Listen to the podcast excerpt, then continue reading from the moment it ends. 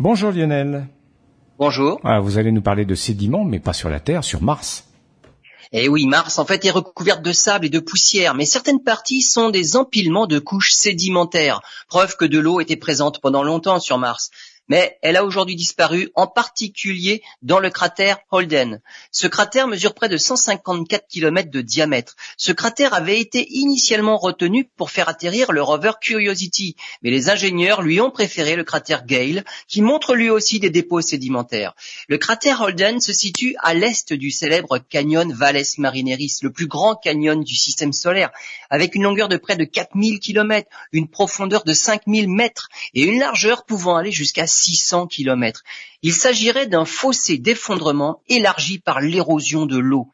La région du cratère Holden est une région où plusieurs canyons semblent changer de direction avant de déboucher dans la plaine de Chris Planitia. Il y a 4 milliards d'années, à l'époque du Noachien, l'eau coulait abondamment sur Mars. Le cratère Holden semble ouvrir une fenêtre exceptionnelle sur le passé géologique de la planète rouge.